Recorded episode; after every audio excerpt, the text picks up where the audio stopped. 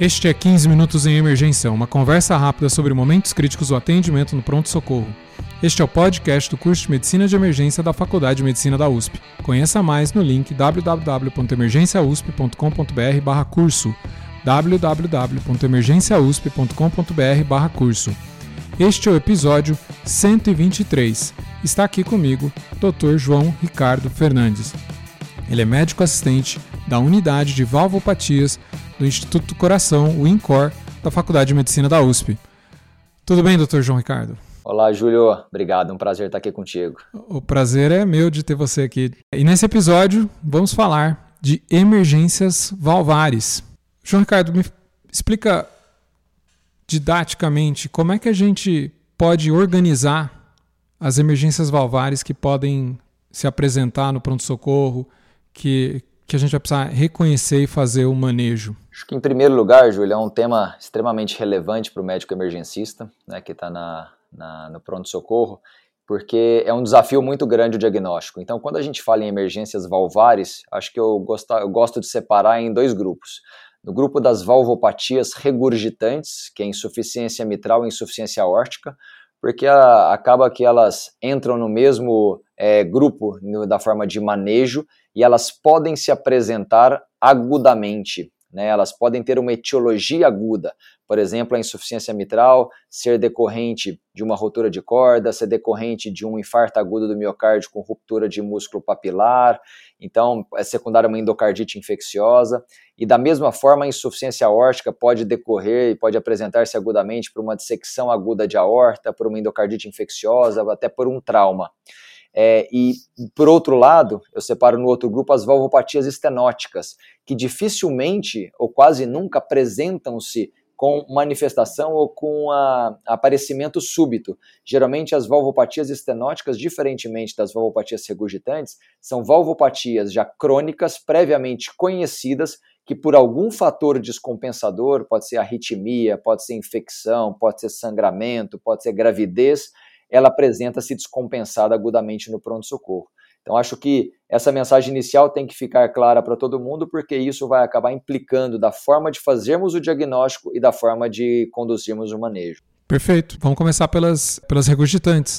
Como é que a gente faria essa suspeita, então? Estou né? diante de um caso que eu estou vendo um, um, infarto, talvez, tem lá a sua dor é, tipo B, estou entendendo como uma síndrome coronariana aguda, e aí o que, que, eu, o que, que eu vou suspeitar ali que talvez desabou aquela válvula mitral e está tendo uma insuficiência mitral? Em primeiro lugar, lembrar que a, as valvopatias regurgitantes, no caso a insuficiência mitral, ela vai manifestar-se mais como, com sintomas e sinais de congestão pulmonar. Então, o paciente que vai chegar dispineico, taquipneico, com crepitações é, é, importantes na ausculta pulmonar, raio-x muitas vezes congesto.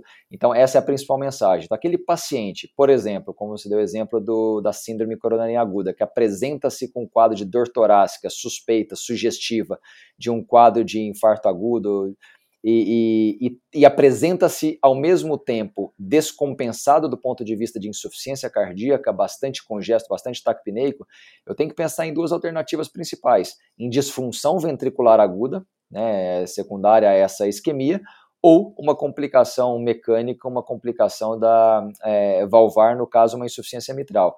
E o desafio fica maior porque a gente espera que, ah, não, eu vou colocar o estetoscópio, eu vou fazer uma ausculta cardíaca e vou ter aquele sopro típico, é, holossistólico regurgitativo da insuficiência mitral. Isso não é verdade. Como o ventrículo esquerdo de um paciente que tem uma insuficiência mitral aguda, e também vale para insuficiência órtica, é um ventrículo não remodelado, porque não é uma valvopatia crônica, a pressão diastólica final do ventrículo esquerdo ela é rapidamente elevada. E com isso, o, o, o, jato não tem uma, uma duração muito grande. As pressões acabam se equalizando rapidamente, então até 30%, como a, algumas referências da literatura nos mostram, desses pacientes com insuficiência mitral aguda por infarto, não tem algum sopro audível. Então esse é um desafio muito grande para o diagnóstico. E a gente fala, ah, ok, vamos pegar o eletrocardiograma e a radiografia. O eletrocardiograma vai nos dar a pista da isquemia miocárdica, a radiografia da congestão pulmonar, mas de novo, não da etiologia. E aí, nesses casos, além da suspeição, tudo começa com a suspeição, temos que a, talvez lançar mão até do, do diagnóstico de imagem à beira-leito, do POCUS, né, do Point of Care, do ultrassom Point of Care, que pode nos ajudar, mas não devemos perder tempo porque a quantificação adequada de uma valvopatia com o POCUS é muito difícil. Então, identifiquei que tem uma regurgitação, é suficiente para eu conduzir o, o, o tratamento, para conduzir o manejo a partir dali. E se o hospital, se a instituição permitir, a gente tem, tenta obter um ecocardiograma completo para fechar esse diagnóstico. É que muitas vezes vai acontecer no próximo dia letivo, né? Exatamente. E esses pacientes não têm o horário aí para chegar, né? Por isso que a avaliação tem que ser qualitativa e não quantitativa. Não precisa tentar quantificar, calcular a área do orifício, volume regurgitante. Viu que tem um jato de regurgitação ali é, agudo, pronto, já vamos conduzir o tratamento dessa forma, já fez um, um diagnóstico e descartou ao mesmo tempo outros diagnósticos diferenciais.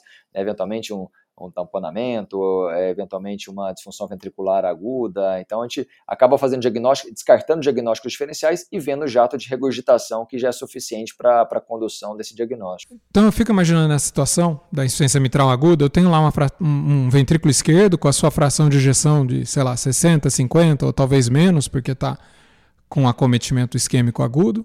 E como está vazando, regurgitando para pra, de volta para o átrio, sei lá, metade disso está indo para a horta e metade está voltando para o átrio, né?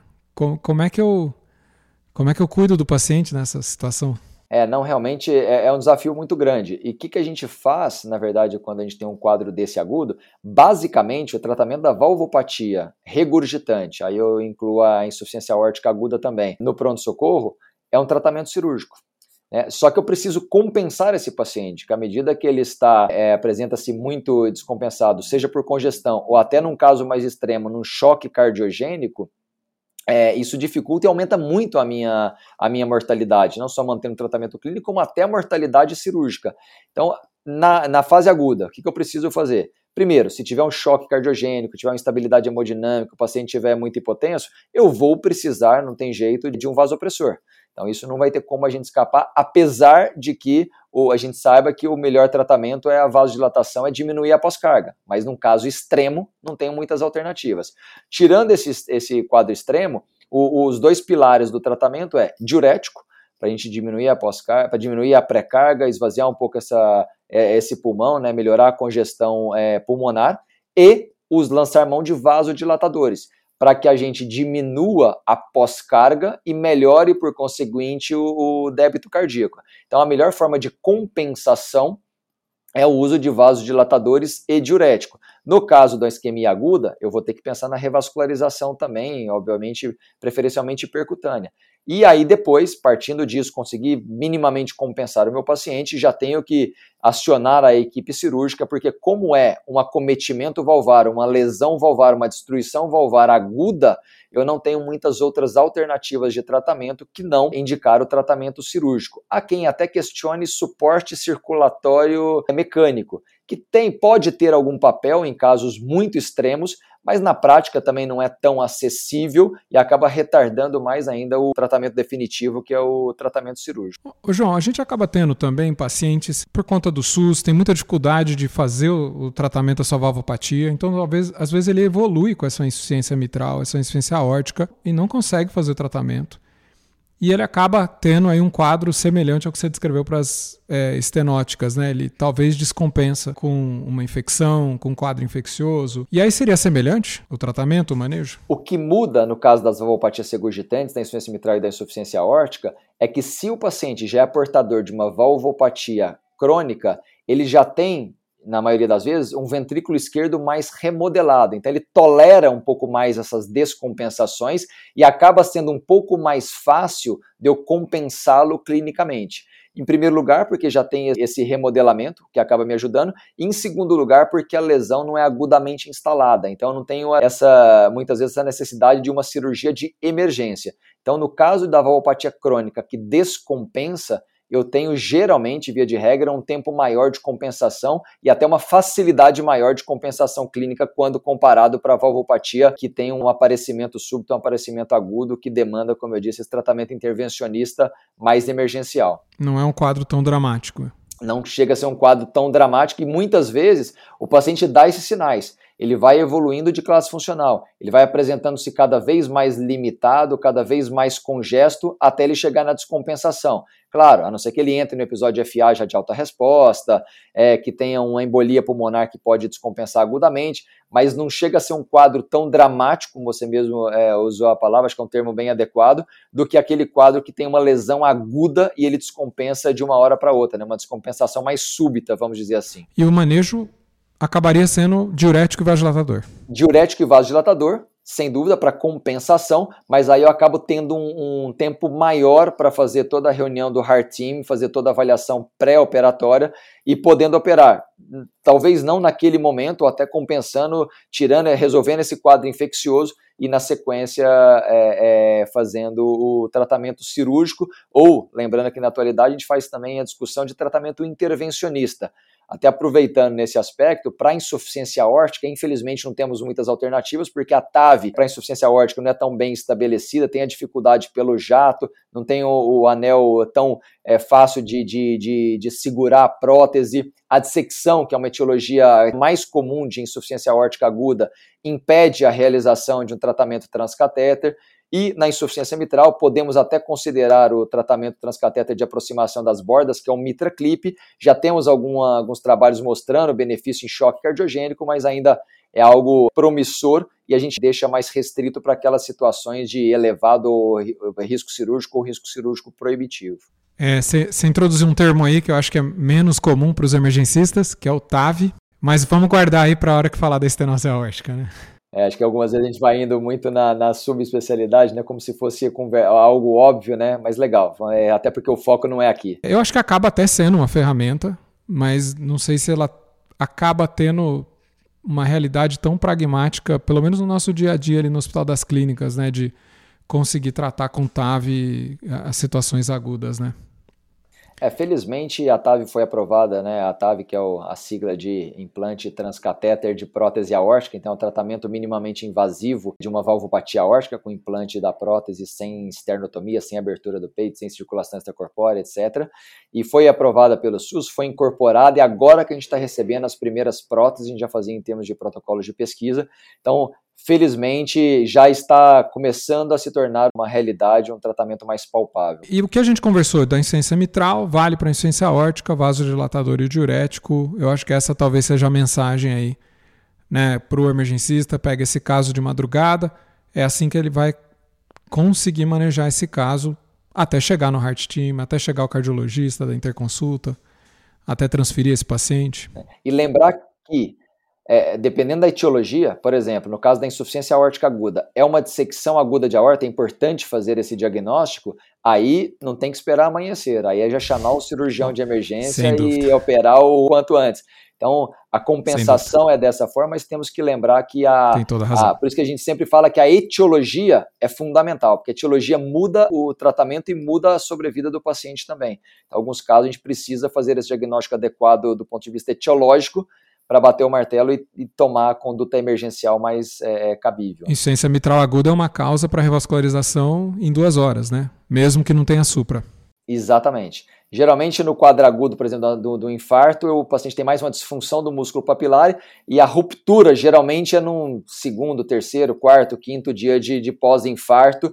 E aí até talvez seja mais fácil o diagnóstico, porque eu já sei que o paciente teve um acometimento isquêmico nos últimos dias e na, em algumas vezes ele já tratou a lesão coronariana, né? Mas aí eu preciso fazer a cirurgia de urgência. João Ricardo, vamos para estenose mitral. Estenose mitral é um desafio muito grande para o emergencista porque a gente tem uma, uma regra na nossa cabeça de que o paciente que chega com insuficiência cardíaca descompensada no pronto-socorro, a mensagem é diurético, é, ventilação não invasiva, decúbito elevado, oxigênio-terapia, algumas vezes morfina, e beta-bloqueador é contraindicado. E quando a gente pensa em doença valvar, de novo, a etiologia, a fisiopatologia é fundamental.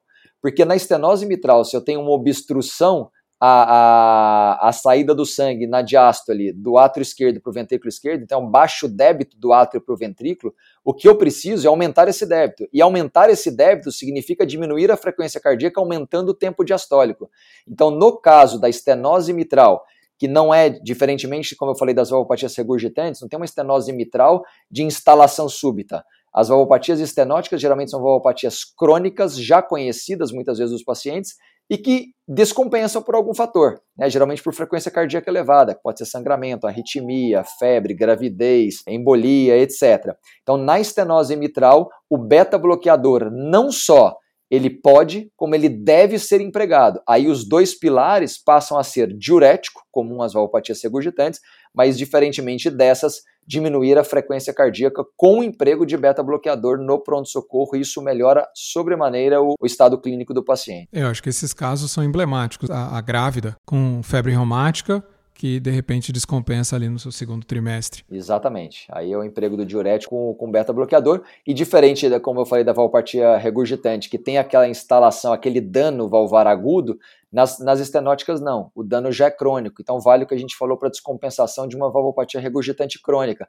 Eu tenho mais tempo de compensação até fazer a intervenção então, no tratamento da estenose mitral agudamente descompensada, dificilmente eu vou precisar fazer uma intervenção emergencial. Posso fazer na, nas próximas 12 horas, um dia, dois dias, mas dificilmente eu vou fazer uma intervenção emergencial e responde muito bem à compensação clínica inicial. Perfeito. E um paciente que tiver contraindicação a beta-bloqueador? Posso usar um bloqueador de canal de cálcio? Aí alternativas, aí o que a gente usa mais é, é digital, se for necessário, e até a miodarona. Apesar de a gente saber toda a toxicidade, como é um quadro agudo, a gente tem as alternativas ao beta-bloqueador.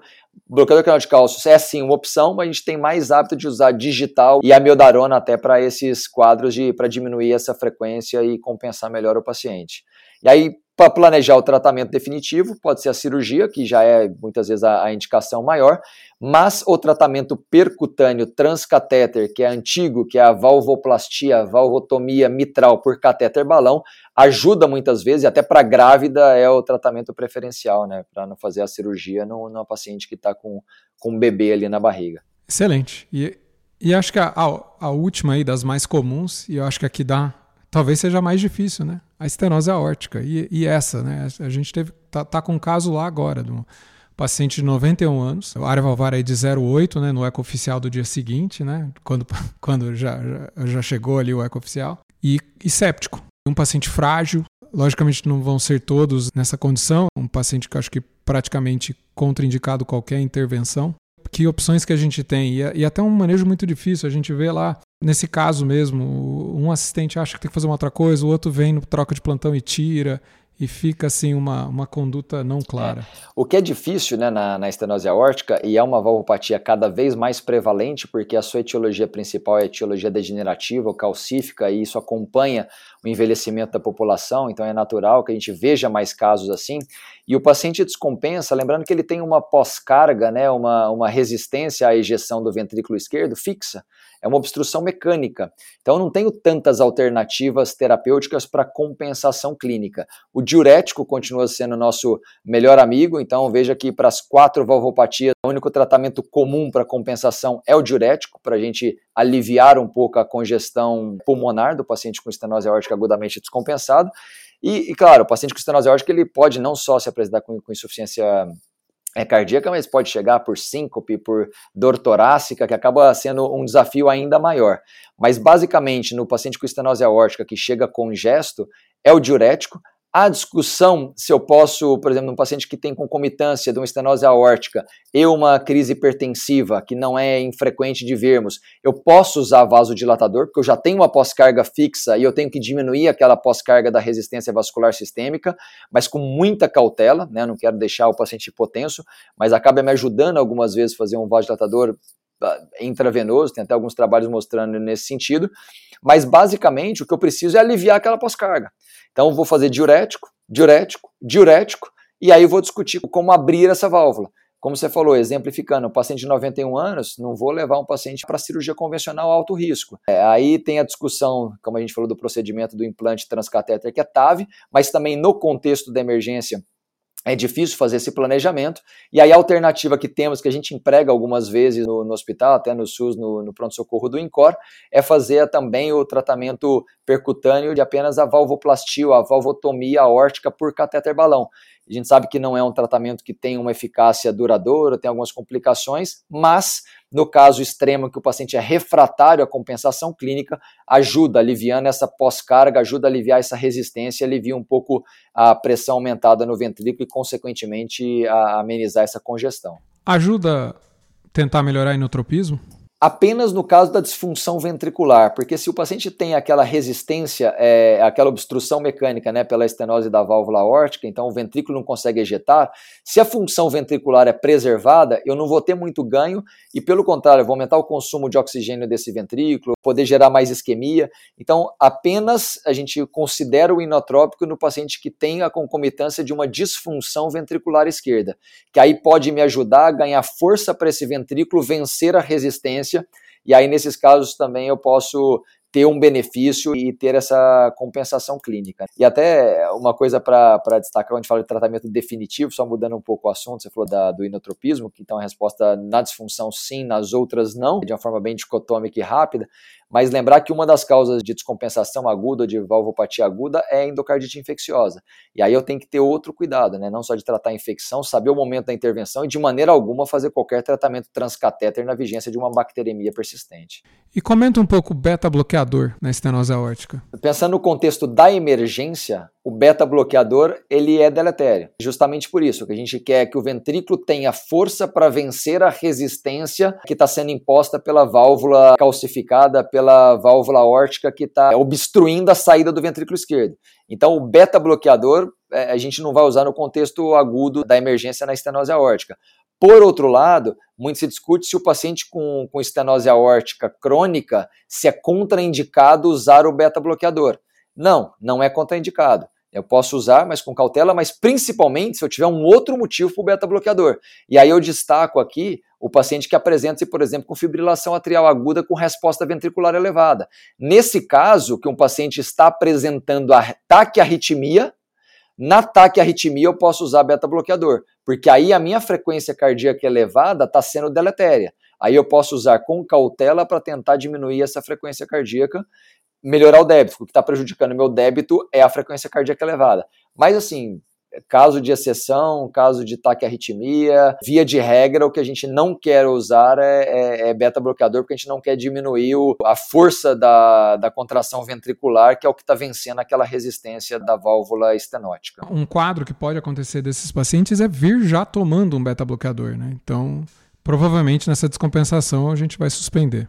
Sim, Aí a ideia é tirar o beta-bloqueador, tirar o beta-bloqueador nesses pacientes. Muito bem. Você teria uma mensagem final, dar um laço aqui em todas essas emergências valvares? O que, que é a ideia aí para o emergencista na hora que esse paciente chega de madrugada e ele tem que lidar com esse paciente descompensado? Dois pontos principais. Primeiro, saber fazer o diagnóstico adequado.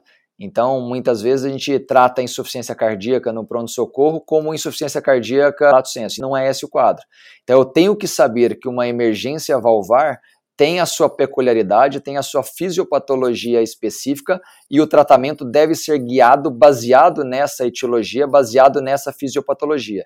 Então, preciso fazer um diagnóstico adequado. Se eu não tenho uma etiologia clara para aquela manifestação aguda de insuficiência cardíaca, e eu estou pensando numa descompensação valvar, eu tenho que fazer o meu diagnóstico, porque isso muda o meu tratamento, como eu falei, na estenose mitral de usar o beta-bloqueador, na valvopatia regurgitante, em que o exame físico é muito frustro, né, não vou ter aquele sopro tão típico, a cirurgia de emergência muitas vezes tem que ser indicada e até ser acionada na madrugada. Então, a primeira mensagem que eu passo é fazer um diagnóstico adequado.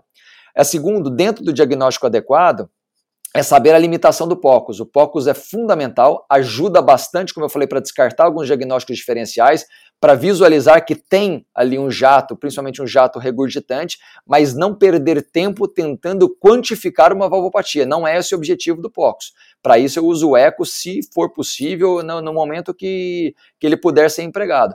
POCUS é só para fazer a identificação. Eu não quero quantificar essa, essa valvopatia. E por fim, como eu falei, guiar o tratamento. O básico é tentar estabilizar o meu paciente, principalmente com diurético, para todas as valvopatias. nas regurgitantes, associando vasodilatador, e nas estenóticas, no caso da estenose mitral, o empregando sim beta-bloqueador, o que é contraindicado na maioria da, das valvopatias. E aí, a partir disso, eu vou discutir o tratamento definitivo, lembrando que para valvopatias regurgitantes, o tratamento cirúrgico é, é o que deve ser empregado na maioria das vezes e rápido, e nas valvopatias estenóticas eu tenho mais tempo para estabilizar esse paciente e depois discutir com calma a melhor forma de, de intervenção, seja cirurgia, seja intervenção transcatéter. Excelente, muito obrigado. Imagina, eu que agradeço a, a oportunidade, sempre um prazer participar e parabéns pelo trabalho. É, muito obrigado de novo. Esse podcast é oferecimento do curso de Medicina de Emergência da USP, em parceria com a Escola de Educação Permanente, do Hospital das Clínicas da Faculdade de Medicina da USP e da Manoli Educação. Se você gosta do nosso podcast, por favor, compartilhe nosso conteúdo em redes sociais. Isso é muito importante para que mais pessoas conheçam o nosso trabalho. Mande feedback para 15minutos.emergência.gmail.com e siga-nos nas redes sociais. Você pode entrar em contato com o Dr. João Ricardo Fernandes no Instagram em arroba João underline Ricardo underline Fernandes. Tá? João underline Ricardo underline Fernandes. E eu você me encontra em arroba doutor.juliomarquini. Muito obrigado e até a próxima.